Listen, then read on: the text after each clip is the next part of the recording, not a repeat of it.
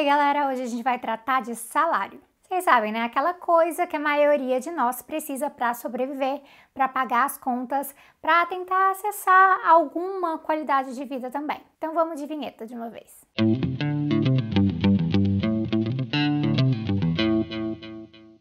Eu tô fazendo esse vídeo aqui em setembro de 2020 e eu tô situando isso da data pra galera que tá assistindo esse vídeo lá no futuro, para não estranharem, né, os números que eu vou trazer nesse vídeo, beleza? Mas também não se assustem, não é tanto número assim. O salário mínimo que o governo Bolsonaro propôs para 2021 ano que vem é de R$ 1.067. E eu vou colocar aqui proposta, tá, gente? É uma proposta, tem outras variáveis. Se você olha só para a tabela básica, comparando os números do salário mínimo de cada ano, pode até mesmo parecer que o salário mínimo ele está valorizando, ele está crescendo, ele está aumentando porque era 724 reais em 2014 e em 2016 era 880 e em 2019 998 reais, etc. Mas esse crescimento não é bem assim. Isso porque na economia a gente tem que olhar se é valor real aquele número, ele é real ou nominal. O aumento nominal é esse aumento em quantia de um ano para o outro. Então, se agora em 2020 o salário mínimo é de R$ 1.045 e em 2021 ele vai ser de R$ 1.067, tem um aumento nominal aqui de 22 reais no salário mínimo. Mas na economia não é só o salário mínimo que é ajustado, o preço das coisas também vai se ajustando. O aluguel muda, a tarifa de ônibus muda também e por aí vai. Então a gente tem que avaliar como esse aumento do salário mínimo ele se relaciona com todas essas outras coisas também, com o nosso poder de compra, ou seja, a gente tem que falar também de inflação. E aí o ajuste ele tem que levar isso em consideração. Quando a gente leva a inflação em consideração, aí em vez de aumento nominal, a gente vai estar olhando também para aumento real. E aí que nós temos uma coisa para a gente considerar. Por conta da inflação, esses 22 reais de diferença no salário mínimo, eles correspondem simples, simplesmente a esse ajuste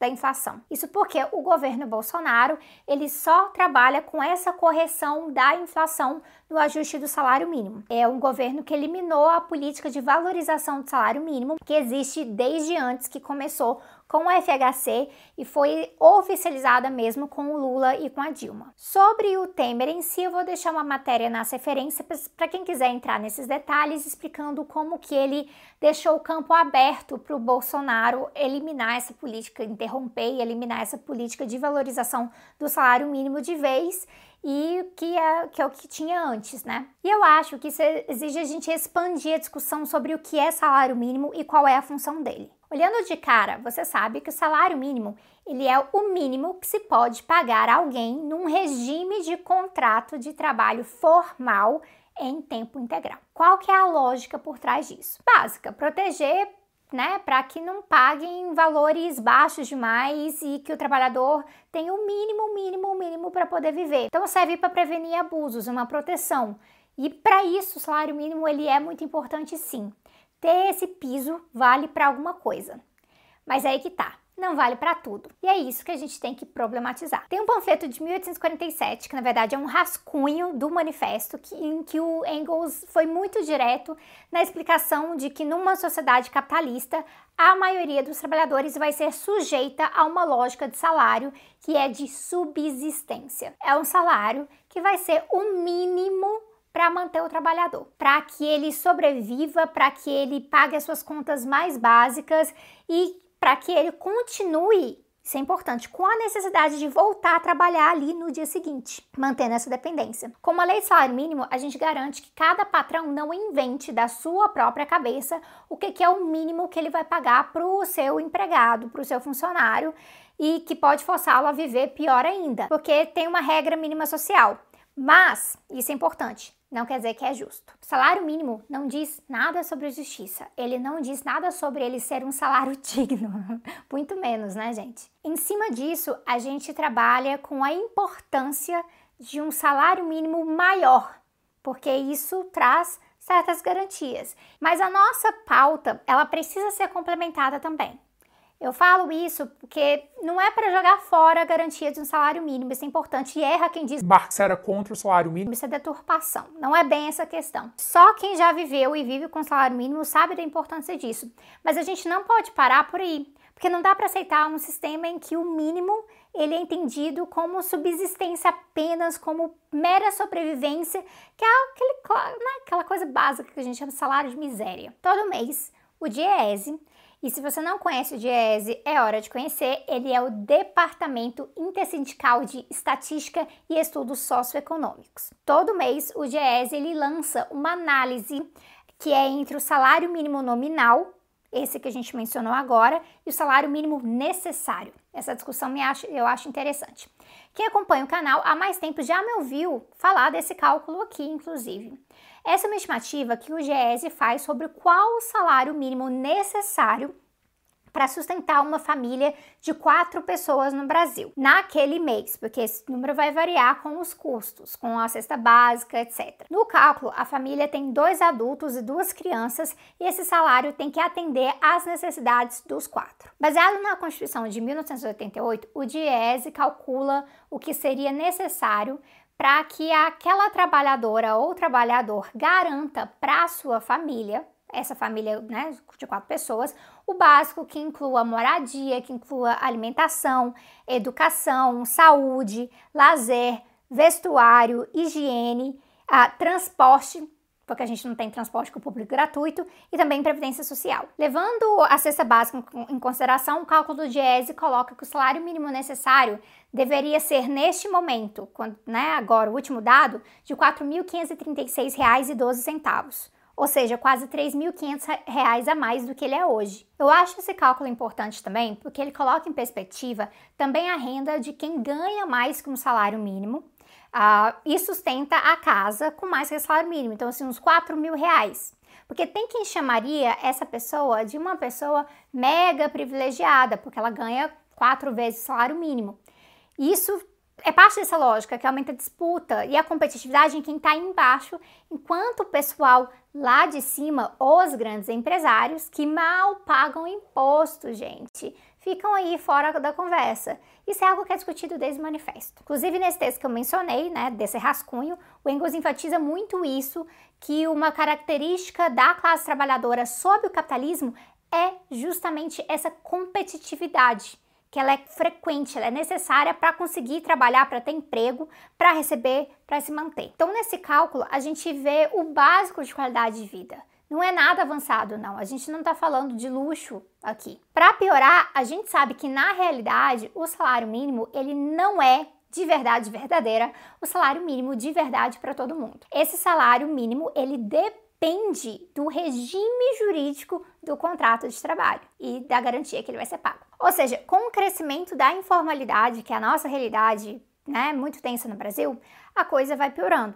Por isso eu vou indicar também para vocês, caso vocês não tenham visto ainda, o meu vídeo sobre a classe trabalhadora, a que é de maio desse ano, e o sobre delivery, que é do ano passado. Falando em ano passado, ano passado o IBGE soltou resultados da PNAD contínua, dessa pesquisa, que indicavam que 104 milhões de brasileiros viviam com somente 413 reais mensais, muito abaixo do salário mínimo. Então agora para para pensar no que isso significa.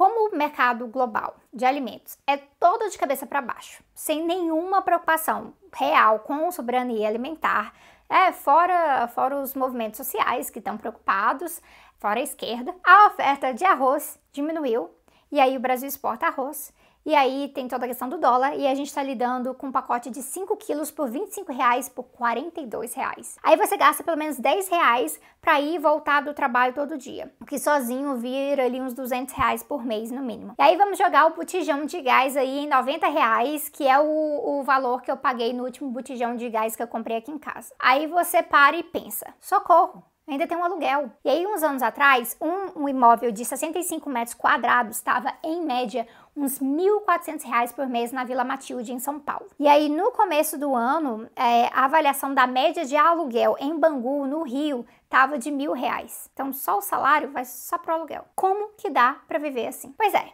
se você está me acompanhando aqui, você viu que não dá. E é por isso que a lógica desse sistema capitalista, ela é divisão, gente. A maioria não vive só sobrevive. Uma parcela dos trabalhadores acessa salários melhores e aí consome mais, mas não estão naquele poder de classe supremo lá. E aí uma pessoa que ali tem ascensão para a classe burguesa e vai ser usada para contar aquela história que vocês conhecem. Ai, você também pode chegar aqui um dia. E aí isso ajuda a perpetuar a mentira da meritocracia numa sociedade que tem uma estrutura que é desenhada para ser desigual, que é desenhada para ser uma pirâmide, que é desenhada para o pessoal ficar tão tomado pela competitividade para poder viver e sobreviver no máximo possível aqui embaixo e não conseguir, né, acabar esquecendo de lidar com o pessoal que tá de iate helicóptero ali em cima. Muito conveniente, não é? Por isso eu acho importante a gente falar que tem uma pauta que costuma passar batida, mas ela deve andar ó, sempre junta com a questão do salário mínimo, com a questão dos direitos trabalhistas em geral, da garantia de emprego, porque essa pauta ela vai fazer uma baita diferença, que é a questão muito simples da redução da jornada de trabalho. A nossa jornada de trabalho oficial no Brasil, ela consome as nossas vidas. E é justamente por isso que o Brasil morre por um feriado. O brasileiro ama um feriado, a gente fica doido quando vê um feriado. Inclusive, quem reclama que ai, tem feriado demais no Brasil, deveria parar para avaliar o que, que é uma semana de trabalho, de 44 horas semanais. E o que isso significa com 3 a 4 horas de ônibus por dia? E aí, os trabalhos domésticos você tem que fazer, no mínimo, fazer isso também. E aí, é de se esperar que o brasileiro ele esteja exausto e pedindo pelo menos um feriado por semana, porque na real é isso que a gente precisa. A gente precisa de tempo livre e de ajuste na jornada de trabalho, que é uma luta antiquíssima. Desde o começo do capitalismo, inclusive, se fala disso. Lá no Capital, o Marx vai passar um bom tempo descrevendo essas lutas por redução do, do dia de trabalho, porque falava-se de dia, então ele fala da luta para redução para 10 horas e tudo mais e o impacto disso na taxa de mais-valia e como é absolutamente necessário que a redução da jornada seja uma das nossas principais demandas para a gente é, né, dessas demandas trabalhistas para a gente bater ali no patrão também. Mas como esse é um debate um pouquinho mais técnico, né, foge um pouco do escopo desse vídeo, não dá para entrar nele hoje e eu recomendo então que vocês acompanhem os vídeos do canal Sem Classe. O canal Sem Classe voltou e ele foi relançado agora e esses conceitos eles estão sendo explicados pouco a pouco ali, então dá para você fazer uma formação sobre eles. E eu recentemente dei as caras, na verdade eu dei a voz por lá também, então vocês podem conferir. Por agora, mesmo que esses detalhes sobre taxa de exploração eles não estejam na sua cabeça, porque pode ter uma discussão mais conceitual, eu acho que dá para todo mundo entender que a redução da jornada é parte do processo de que trabalhadores possam viver e não só sobreviver. Porque assim como a gente precisa acessar bens e serviços para poder ter uma certa qualidade de vida, a gente precisa também ter tempo, tempo livre também, para dormir, para ir para a praia, para ver filme, para jogar bola e até mesmo, sei lá, ver o 1311. Porque para o sistema é muito importante que quem trabalha, a classe trabalhadora, no máximo não tenha tempo para nada, que ela esteja exausta. Inclusive para se organizar, para fazer formação política, para se manter informada, para poder fazer luta. Quando a pessoa está exausta de trabalhar, quem vai querer acompanhar reunião de partido ou assembleia do sindicato? Está exausta, é compreensível. Então dá para ver como uma jornada longa de trabalho, ela serve a esse duplo propósito. Ela serve ao capitalismo de várias formas, na verdade. E é por isso que a gente tem que lutar também pela sua redução, sim. Tem que ser uma pauta muito, muito falada e é uma pauta urgente. E a por fim, eu queria falar para vocês acompanharem, inclusive o DIEESE, seguirem, conhecerem o site, porque esse trabalho é muito importante. Eu acho que a gente tem que valorizar essas estatísticas que estão contando o nosso lado da história. É um patrimônio da luta sindical no Brasil. Não se esqueçam de se inscrever, curtir, comentar, compartilhar. Essa parte de compartilhar é muito importante porque é você ali, ó, mexendo com o algoritmo ajudando o Tese 11 mais longe. Faça isso com todos os canais da sua preferência, na é verdade. E aí eu vejo vocês em breve.